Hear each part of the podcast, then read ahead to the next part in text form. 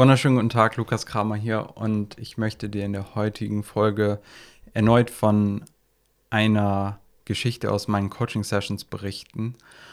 Und ich habe das Gefühl, dass auch hier wieder ein großer Aha-Moment für dich vergraben sein kann. Und zwar handelt es sich hier um eine noch recht neue Zusammenarbeit.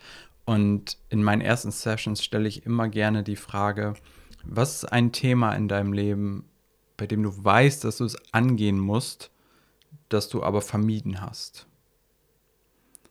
Was ist etwas, wo du weißt, da muss etwas passieren, aber du bist noch nicht in die Handlung gekommen? Du hast es vermieden, das Thema anzugehen. Und in dieser Session mit meiner Klientin kam eben das Thema hoch, die Beziehung zu ihrer Tochter. Denn diese hatte die Beziehung abgebrochen, es war auch schon öfters passiert und dort sind nun auch schon Enkelkinder dort. Und für meine Klientin ist es eben ein riesiges Thema, das sie beschäftigt, weil ihre Enkelkinder auch wichtig sind, ihre Tochter ist ihr wichtig.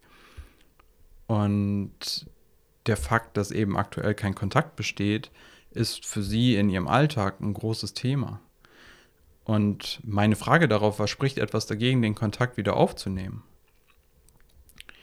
Und sie entgegnete, eben, dass es schon öfters vorgekommen sei, dass dieser Kontakt abgebrochen wurde und dass sie Angst hat, wieder weggestoßen zu werden, dass es eben nach dem ganzen Aufwand nochmal wieder passiert.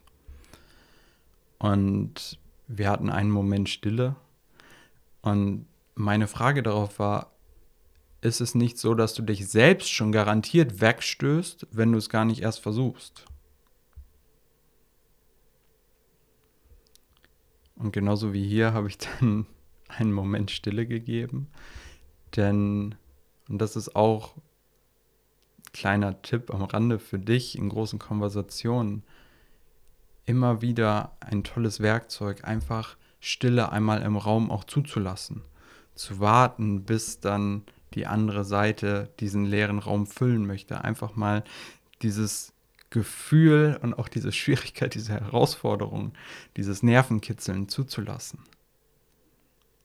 Denn in meiner Erfahrung kommen dann immer neue Erkenntnisse und wir geben dem ganzen Raum und wir halten eben auch die andere Person in dem Moment, wo wir wissen, jetzt kann ein Durchbruch kommen. Anstatt, wenn wir sofort mit weiteren Fragen oder weiteren Themen reingehen würden, wir vielleicht diesen kleinen Samen gleich wieder zerbrechen, weil wir dann eine Möglichkeit geben, auch von dem Thema wieder in die Vermeidung zu gehen. Jedenfalls war die Frage, ist es nicht so, dass du dich selbst schon wegstößt, wenn du es gar nicht erst versuchst, den Kontakt wiederherzustellen? Und nach eben diesem Moment der Stille kam, ja natürlich. Und es ist eine so stumpfe Wahrheit, die hier drin steckt, wo wir, wenn wir es hören, natürlich alle sagen, klatsch gegen die Stirn. Ja, natürlich ist es so. Wenn wir nicht zumindest den Versuch wagen, das anzugehen, was wir wollen, die Frage zu stellen, die uns wichtig ist, die Einladung auszusprechen, die uns wichtig ist, das Projekt zu starten, das in uns steckt, wenn wir nicht den Versuch wagen, das zu tun, was wir wollen, dann garantieren wir schon, dass wir es nicht bekommen werden.